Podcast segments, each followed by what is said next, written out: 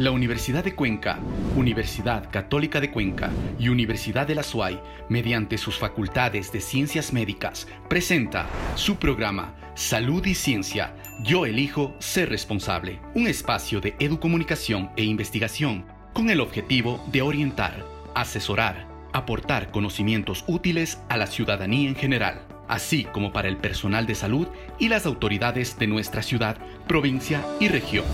Empezamos.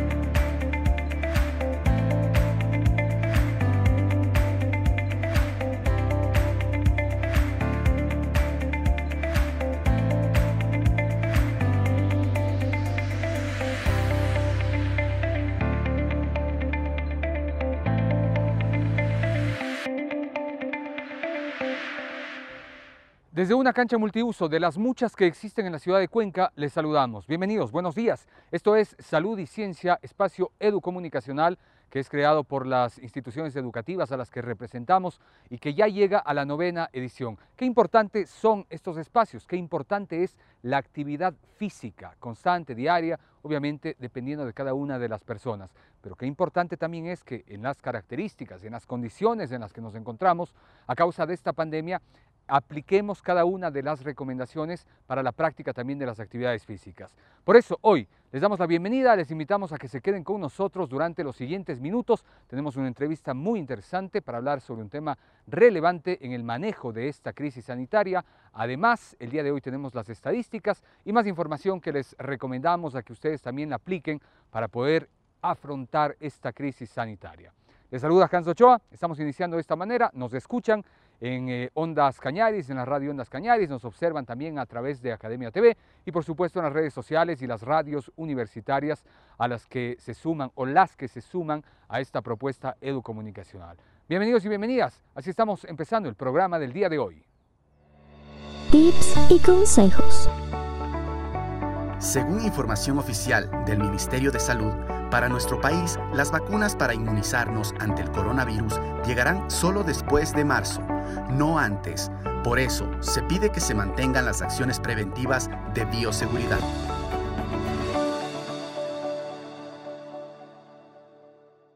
Muy bien, y en la entrevista del día de hoy tenemos un tema muy interesante. Ustedes recordarán que hace semanas atrás el gobierno nacional activó la campaña Yo me cuido, esta campaña con la cual también eh, arrancó eh, la libertad de asociación, la libertad de tránsito, flexibilidad en algunas medidas y con ello también la responsabilidad de cada uno de nosotros. ¿Qué significa esto?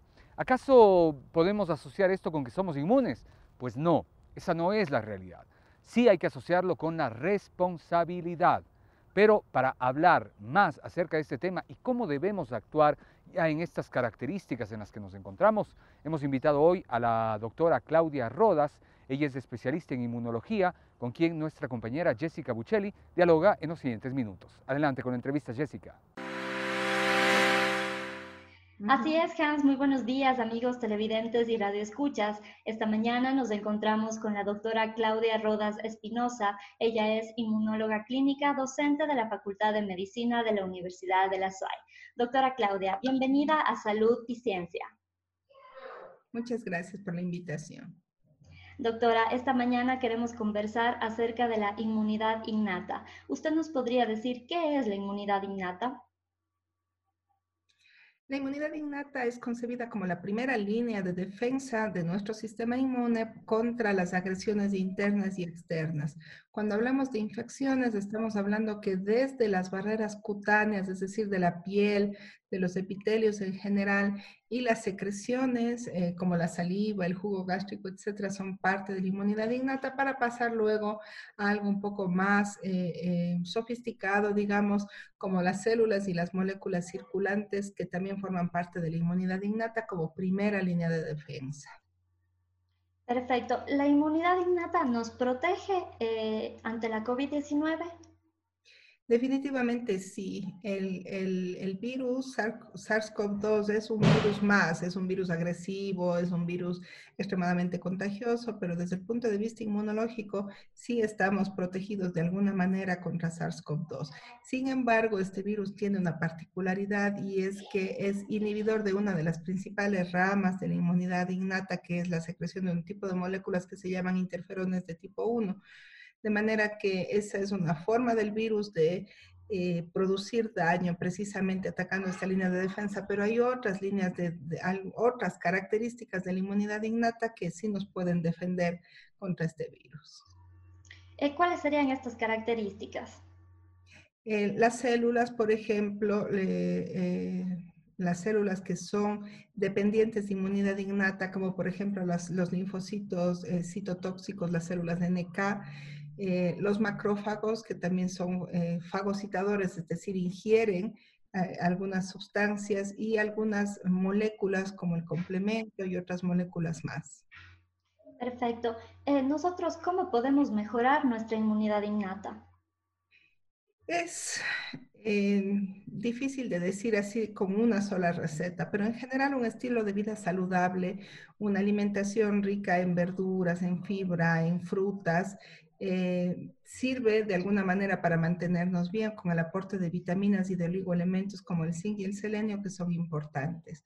Por otra parte, estimular la inmunidad a través del ejercicio físico moderado y bien realizado eh, eh, a intervalos regulares, por ejemplo, 30 minutos, tres veces por semana, ojalá tres kilómetros de caminata en esos 30 minutos, también ayudan. Estilo de vida saludable en primer lugar indispensable el hecho de, de hacer o de realizar actividades eh, recreativas también es importante ahora, aunque sea dentro de la casa, actividades recreativas que mejoren el estado de ánimo también es importante como para estimular la inmunidad. Por otro lado, hay algunas formas más directas de estimular la, inmunidad innata a través del aporte de ciertas vitaminas, ya a manera de fármacos, por ejemplo, que pueden también ser útiles, siempre y cuando esto último ya sea monitorizado por el médico. Perfecto. ¿Y eh, podemos nosotros seguir incrementando esta inmunidad innata o hay un límite para ello? En realidad, eh, em, no es susceptible de ser medido. ¿no? Clínicamente no solemos medirlo a menos que hubiera un déficit categórico de inmunidad innata, que estaríamos hablando de otro tipo de situación. Pero en general no es medible, pero lo que podemos encontrar es una adecuada respuesta clínica eh, y, ante una adecuada respuesta clínica, definitivamente ya tenemos lo que buscábamos y no necesitamos medir y seguir estimulando. Perfecto, doctora. Agradecemos muchísimo su tiempo que nos ha brindado en esta entrevista. Muchas gracias. A ustedes muchas gracias. Buenas tardes. Tips y consejos. Siempre nos dicen que una dieta saludable es importante para ayudar a nuestro cuerpo y mente, más en tiempo de pandemia esta es una aliada para nuestro sistema inmunológico. Además, que comiendo sano, reducimos probabilidades de depresión y ansiedad.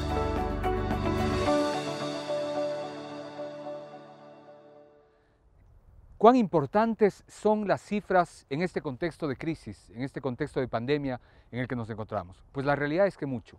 ¿Cómo actuar? ¿Qué debemos hacer? Eh, ¿Cómo está nuestra ciudad, nuestra provincia? Las cifras, las estadísticas, son las que maneja el doctor Fray Martínez, quien nos acompaña, como siempre, para ponernos al tanto y también para invitarnos a reflexionar. Hemos escuchado en las últimas semanas que las cifras han ascendido, estamos próximos a un nuevo feriado, hace poco pasamos uno y queremos conocer cómo van las estadísticas en esta semana. Así es que, doctor, bienvenido. Buenos días, amigos televidentes y radioescuchas. Continuamos en nuestra sección de análisis de los datos de la producción de casos en la provincia de La Suay, según, según la información que nos muestra el Ministerio de Salud Pública en su portal, en la infografía que aparece el miércoles 20 de octubre del 2020. La provincia de La Suay se mantiene en el cuarto lugar con un 6.5% de casos. Ese es el porcentaje que representa del total de casos a nivel nacional. El descenso se mantiene y eso de alguna manera resulta satisfactorio eh, siempre y cuando tengamos algunos elementos que los señalaremos a continuación. Si tomamos las cuatro últimas semanas, tenemos que del 19 al 25 de septiembre se produjeron 424 casos, del 26 de septiembre al 2 de octubre se produjeron 411, en la semana del 3 al 9 de octubre se produjeron 255 casos. Hasta el día miércoles en, el cual se recolectó la información, del, 16, del 10 al 16 de octubre hubieron 99 casos. Esperaríamos las actualizaciones. El promedio también ha ido descendiendo. Tomemos en cuenta un elemento. En la semana del 3 al 9 de octubre, el promedio de casos fue de 10.3 diarios, mientras que con la actualización tenemos que en esa misma semana se produjeron en promedio 36.4. En la semana del 26 de septiembre a 2 de octubre, en promedio teníamos 51, con el informe actual nosotros mostramos 58.7 casos diarios. Todavía nos queda pendiente conocer todos los casos que se registraron durante el feriado. Para ello tendríamos que esperar hasta 14 días que dure el periodo de incubación y en la próxima semana entendemos que tendremos datos más cercanos. Una pregunta interesante es cuántas personas se han contagiado hasta ahora y la respuesta es que resulta complicado saber con certeza cuántos fueron los que se han contagiado. ¿Cuál es el problema? Eric Topol, un investigador, señala que el porcentaje de asintomáticos puede ser muy alto. En una revisión sistemática en la revista Annals of Internal Medicine, ¿no? Se habían analizado bases de datos y otros estudios, bases de datos de centros de vigilancia epidemiológica, en el cual se tiene información de cruceros, de cárceles y sitios donde la población permanece cautiva.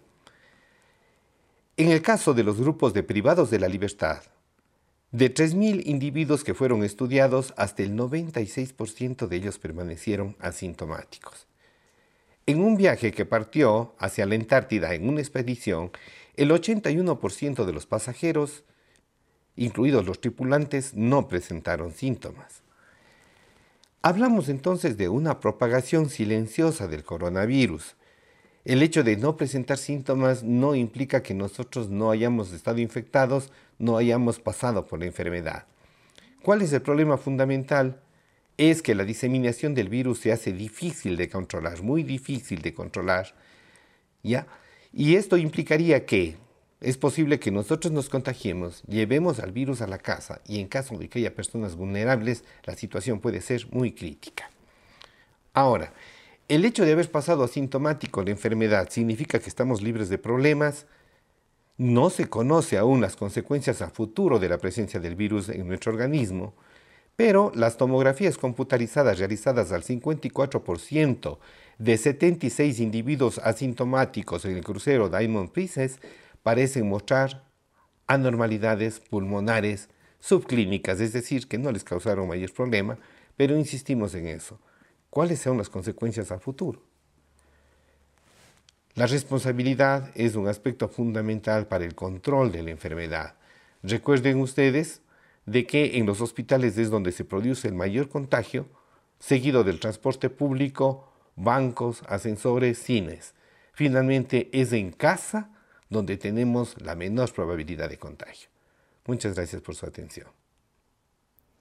Agradecemos al doctor Fray Martínez por su valiosa intervención en este programa.